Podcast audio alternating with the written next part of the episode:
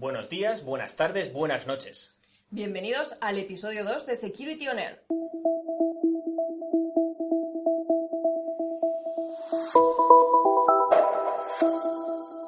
Aquí estamos Patricia Y Armand.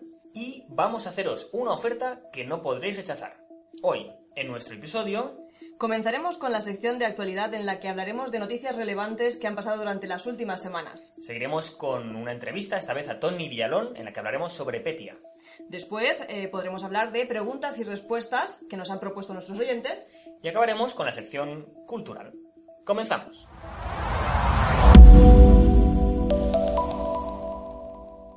Comenzamos esta sección haciendo referencia primero a pues, algunos comentarios que nos han hecho nuestros oyentes.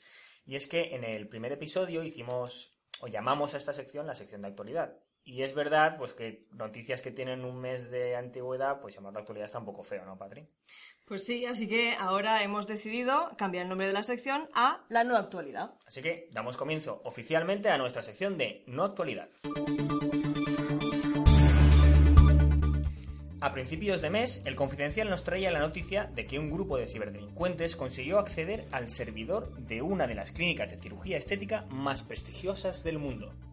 Pues sí, emplearon un ransomware para comprometer la información de uno de los servidores de la clínica y consiguieron robar unas 25.000 fotos de pacientes, además de datos privados de ellos. El grupo de hackers pidió un rescate a la clínica, pero cuando ésta se negó a pagar el rescate, los hackers publicaron miles de fotos comprometidas como venganza. Y imaginaros, porque claro, eh, eran incluso fotos de desnudos de pacientes. La siguiente noticia nos la trae la Policía Nacional a través de su cuenta de Twitter, que nos comenta y nos mantienen informados de las nuevas campañas de bulos que circulan por Internet. Es que durante este mes de julio hemos escuchado hablar de diferentes bulos. Nos llegan a través de diferentes formatos, como mensajes escritos o incluso audios. Y los temas son de lo más variado, desde cupones regalo o descuento de supermercados, pasando por avisos sobre un nuevo tipo de paracetamol que no lo es, hasta llegar a temas mucho más sensibles como alertas falsas de incendios o detenciones de yihadistas durante la semana del World Pride. Como bien dice la Policía Nacional, no te lo creas, no compartas y directo a la basura. Stop bulos. La siguiente noticia nos la trae We Live Security. En ella nos hablan de Industroyer, un malware que parece estar relacionado con el ataque a la red eléctrica ucraniana que dejó sin suministro a parte de Kiev durante una hora en 2016. Nos comentan que se trata de un malware que puede causar daños muy graves a los sistemas de energía eléctrica y que se cataloga como altamente peligroso ya que emplea protocolos de comunicación industrial utilizados a nivel mundial. Y además dispone de características que pueden adaptarse o personalizarse para atacar a otros tipos de infraestructuras críticas. Empezábamos esta sección hablando de ransomware, ¿verdad, Alman? Y vamos a acabar con otra noticia relacionada con el mismo tema. En este caso, hablamos de la noticia publicada en el país, pero han sido muchos los medios que nos han mantenido informados del ataque de ransomware conocido como Petia. Este ataque se ha centrado sobre todo en países como Ucrania, Rusia, Reino Unido e India, pero varias multinacionales con oficinas en España también se vieron afectadas. Una vez se fueron descubriendo más detalles del funcionamiento de Petia, se ha llegado a la conclusión de que no se trata en realidad de un ransomware tradicional, sino que se trata de un malware conocido como Wiper. Esto significa que aunque una víctima afectada por Petia pagase el rescate para recuperar el acceso a su información, esto no sería posible, ya que este malware destruye la información, no la cifra para quitarnos el acceso. Bueno, pues hasta aquí la sección de no actualidad del episodio 2. Si os interesa saber más sobre Petia, permaneced atentos, ya que en nuestra entrevista de hoy, Eva y Armand, con nuestro invitado, profundizarán más sobre este tema.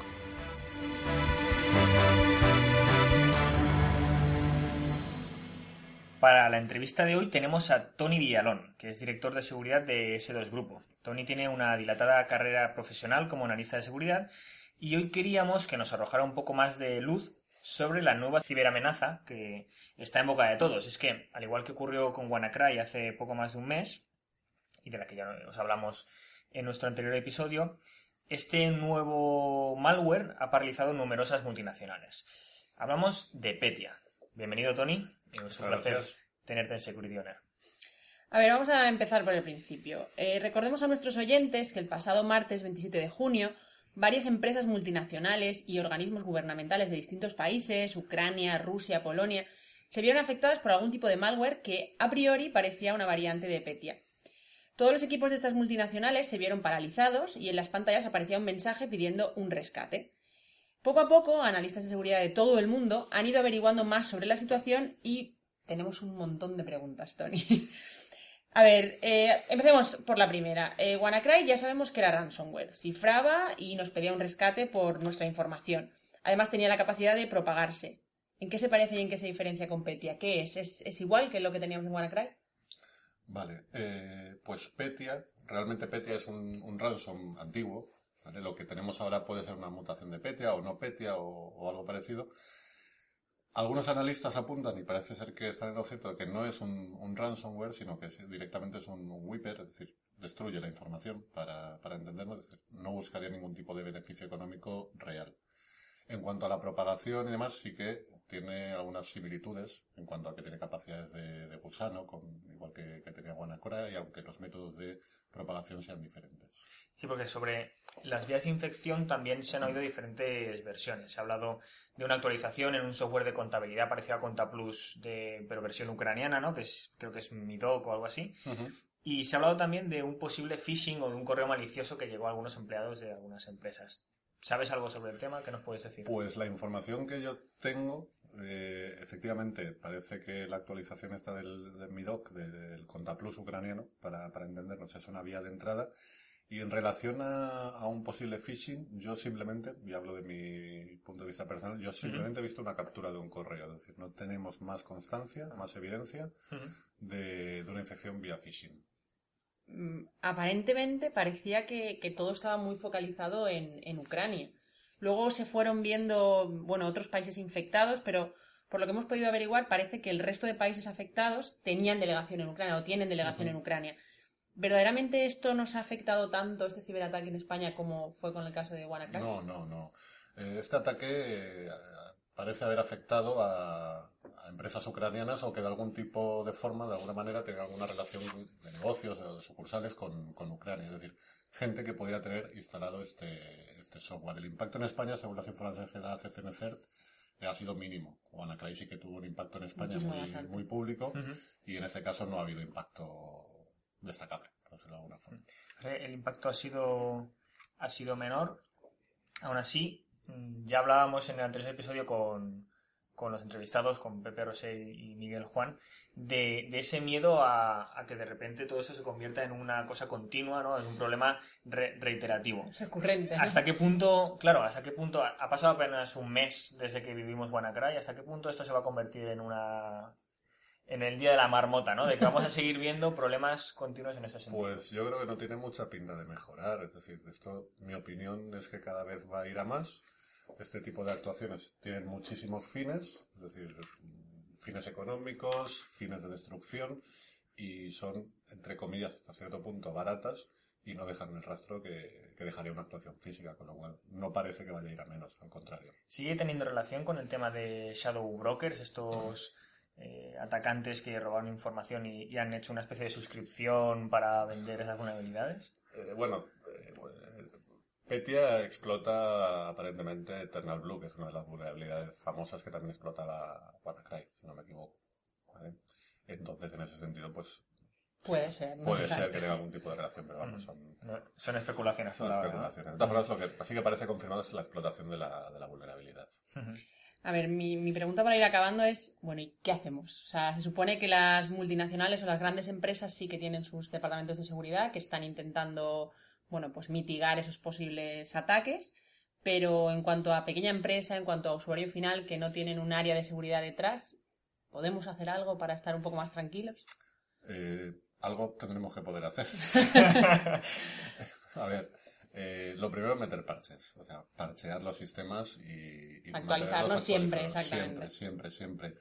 Tener unas configuraciones de seguridad aceptables, es decir, aunque estuviéramos parcheados, pues un, código como Petya podría haber comprometido un, ordenador actualizado, pero bueno, todas las, piedras que podamos poner pues hacen, hacen pared. Lo primero para mí son los parches y luego podemos hablar de temas de concienciación, podemos hablar de políticas más restrictivas en cuanto a la seguridad, etcétera, etcétera. Bueno, pues por mi parte, muchas gracias por A toda la información. Esperemos que nuestros oyentes hayan entendido un poco mejor esta situación que, que estamos viviendo y que parece que no va a parar. O sea, que hay que ponerse las pilas y empezar a entender cómo podemos, cómo podemos actuar. Efectivamente. Bueno, pues nada, muchas gracias Tony. Y seguimos con nuestro segundo episodio y con el apartado de preguntas y respuestas. Eva, después de nuestro primer episodio, ¿cuáles son las preguntas que nuestros oyentes nos han lanzado? Bueno, pues hay varias, ¿vale? Vamos a centrarnos en, en tres de ellas. La primera que nos decían varios de nuestros oyentes es ¿para cuándo os podemos seguir en iTunes? Pues sí, mucha razón, la verdad es que... Bueno, pues en ello estamos. Si no este episodio, seguro que el siguiente ya tendremos la cuenta preparada para que puedan oírnos a través de iTunes. Vale, en cualquier caso, nosotros lo anunciaremos en, en el episodio correspondiente. Exacto. Y además en, la- en las redes sociales que ya les dijimos lo, lo anunciaremos. Perfecto. Otra de las cosas que nos han preguntado es sobre nuestra periodicidad, Ajá. que es una pena que esto sea solamente mensual. Voy a hacer referencia a otro de los comentarios que nos ha hecho otro oyente, que es que todo lo bueno se hace esperar y de bien. momento esto va a seguir siendo mensual. Bueno, si vamos hacia arriba, hacia arriba, igual luego nos planteamos incluso hacer programa diario o dos por día, una cosa así, ¿no? Cada hora. Sí, total. Bueno, horario. Muy bien, con las Bueno, noticias. y lo otro que nos han preguntado es, eh, dado todo el tema este de WannaCry y demás, ajá. un término que se oye mucho, pues que algunos oyentes no tenían muy claro y nos preguntaban si podíamos echarles una mano a entender qué era eso del ransomware. Sí, la verdad es que últimamente, por suerte o por desgracia, está muy en la boca de todos. Exacto, pues vamos a centrarnos en esta. A ver, según la Wikipedia, pues según la Wikipedia, ransomware viene de ransom, que es rescate, y ware, que es software.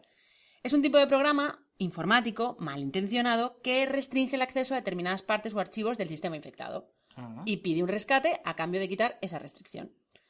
Algunos tipos pues cifran los archivos del sistema operativo, inutilizando incluso el dispositivo y coaccionándonos a que paguemos ese rescate. Vale. Al final esto lo que es es un virus, un problema, llamarlo como queráis, que lo que hace es no dejarnos acceder a nuestra información y pedirnos dinero a cambio de poder volver a acceder a la misma. ¿Recomendamos que se pague ese rescate? Evidentemente no. Ni nosotros, ni la Policía Nacional recomendamos que se pague porque al final eh, estamos negociando pues con delincuentes y no sabemos por dónde van a salir. supongo que no siempre eso te asegura que recuperes los. Exactamente, o sea, tú puedes pagar y a lo mejor pagas demasiado rápido y dicen, uy, pues mira, eh, pues igual le pedimos un poco más. Claro. No, no podemos entrar en eso. Y bueno, ¿y este ransomware cómo puede llegar a nosotros? Bueno, pues básicamente se dividiría en dos, ¿vale? El primero sería a través de lo que llamamos enlaces, ¿vale? Un enlace que nos lleva a algún sitio. ¿Cómo nos hacen pinchar en eso? Pues por diferentes modos. O sea, por ejemplo, la primera opción de por enlace sería a través de un phishing, otra palabra que tenemos que ir aprendiendo. hay un montón de vocabulario ahí Sí, específico. Poco a poco. Vale, un phishing al final es cuando recibimos un correo que finge ser una persona o una entidad que no es, para hacernos pinchar en un enlace pues con cualquier excusa. Y a través de ese enlace comienza el ransomware, se nos cifra el dispositivo. ¿Vale? La otra, que es otra nuevo palabra que vamos a tener que añadir, es spear phishing. Que se parece, ¿no? Son palabras parecidas. Exactamente, es un caso concreto de phishing, en el que en vez de ser algo genérico que vaya a cualquiera, digamos, pues es un caso más dirigido en el que queremos que alguien en concreto pinche, con lo cual nos informamos de qué hace, qué no hace, para que sea información que le sea, que le sea útil, le resulte O sea, interesante. que no es genérico, es súper específico. Exactamente, o sea, el phishing, digamos, sería un email genérico para que pinche quien sea, por decirlo así, con un descuento o alguna excusa, y el spear phishing sería más dirigido, probablemente te hable por tu nombre, te, se refiere a una actividad que saben que realizas, entonces es mucho más fácil que, que piques. Y bueno, al final, enlaces también, estos dos nuevos palabras, pero también podrían ponernos un enlace pues en Twitter o en un grupo de WhatsApp. Alguien que reenvía algo, también podrían O sea, hacerlo todos, a los través tipos- de ahí. todos los enlaces pueden ser peligrosos. Hay que saber siempre de dónde vienen y si son de fiar. Exactamente.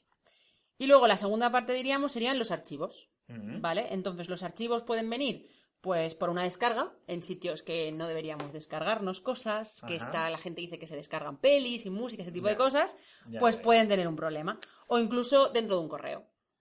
¿Vale? También podríamos encontrarnos, que seguro que los oyentes lo han oído alguna vez, pues ese pendrive perdido a la puerta de según qué empresa, que tiene dentro un archivo que resulta bastante apetecible de abrir. Una vez ejecutado, pues estamos en lo mismo. Pasaría lo mismo que a través de pinchar en esos enlaces que comentábamos. Y bueno, pues estas son las vías de infección del ransomware. Al final hablamos del ransomware porque es el malware, digamos, de moda, Sí, ¿no? lo que más se oye en las últimas semanas. ¿no? Pero al final estas vías de infección hay que saberlas y hay que conocerlas porque aplican a muchos tipos de malware y entonces conociéndolas podemos, podemos estar mucho más atentos y defendernos mejor. Bueno, pues han sido, yo creo que unos buenos consejos y unos buenos conceptos que, que empezar a conocer. Eva, recuérdanos cómo pueden nuestros oyentes contactar con nosotros. Bien, pues nuestros oyentes, muchos de ellos en, eh, directamente en el podcast, nos pondrían que cómo podían ponerse en contacto con nosotros. Les dijimos que a través de las redes sociales, tanto Ujú. Hijos Digitales como Security Artwork, pero ya tenemos una cuenta directamente por si nos quieren enviar dudas. Muy bien. security.oner@s2grupo.es. security.oner.s2grupo.es. Muy bien, Eva. Ahí les esperamos. Pues pasamos ahora a nuestra sección Músico-cultural, con Paco.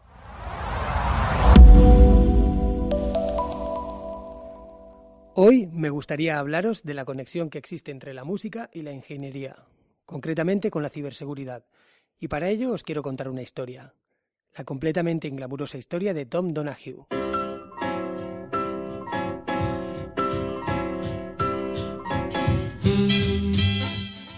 Rondando los 25 años, Tom Donahue hubo de lidiar con la primera gran decisión de su vida.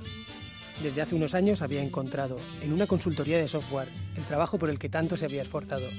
Tom amaba la tecnología, pero en igual medida sentía verdadera pasión por la música. Eran mediados de los 90. El mundo computacional estaba floreciendo en ese momento, impulsado por el aumento de gente que se animó a conectar su ordenador a la red. Así que Tom Donahue lo tenía claro. Trabajaría de consultor de 9 a 5. Luego conduciría más de una hora hasta un bar de Colorado próximo a las montañas rocosas. Tocaría hasta la una de la madrugada y regresaría a casa a dormir unas cuantas horas antes de volver a trabajar.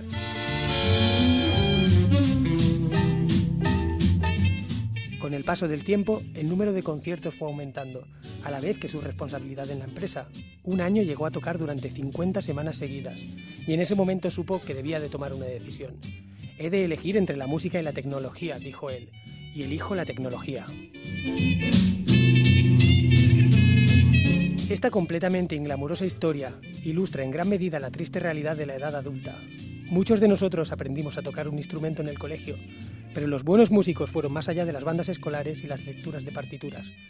Comprenden la teoría subyacente de una composición y son capaces de encontrar y encajar patrones sónicos, habilidades que podrían traducirse en el desarrollo computacional. Donahue es ahora el principal ingeniero de seguridad de una importante firma de servicios de telecomunicaciones. Dice que las habilidades que adquirió como miembro de una banda semiprofesional lo ayudaron a convertirse en la exitosa autoridad de la seguridad que es hoy en día. La ciberseguridad es una industria que se encuentra en pleno auge. Casi todas las grandes empresas han tenido alguna brecha de seguridad, por lo que se ha producido un considerable aumento en la inversión que dedican a protegerse. Sin embargo, a pesar de que cada vez se crean más puestos laborales, pocos trabajadores cuentan con la experiencia necesaria. El problema reside en que las empresas necesitan contratar a gente que todavía no existe. Encontrar el talento adecuado se ha convertido en un reto que requiere una solución creativa. Y es por ello que algunas empresas ojean las habilidades musicales de los candidatos en el proceso de selección. Muchos entrevistadores consideran que los mejores candidatos para un puesto de seguridad son aquellos que son más maleables. Tienden a centrarse primero en los conocimientos técnicos del trabajador, para luego entrenarlos.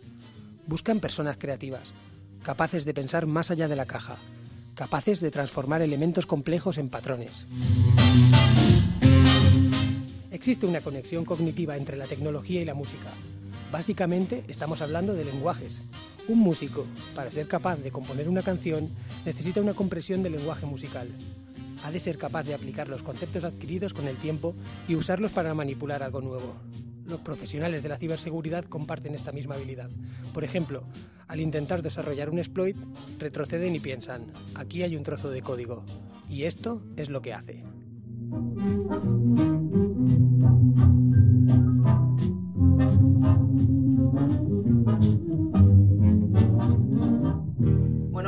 Momento veo que sigues superándote en tu sección. Eh, Veo que mantienes el listón muy alto, así que a ver qué nos traes en los próximos episodios. Por supuesto, seguiremos trabajando en ello. Bueno, ¿alguien tiene algo más que decir? No, por mi parte, todo, ¿No? todo correcto. Pues entonces lo dejamos aquí. Esto ha sido todo por ahora. Bueno, pues hasta el próximo episodio, que la seguridad os acompañe.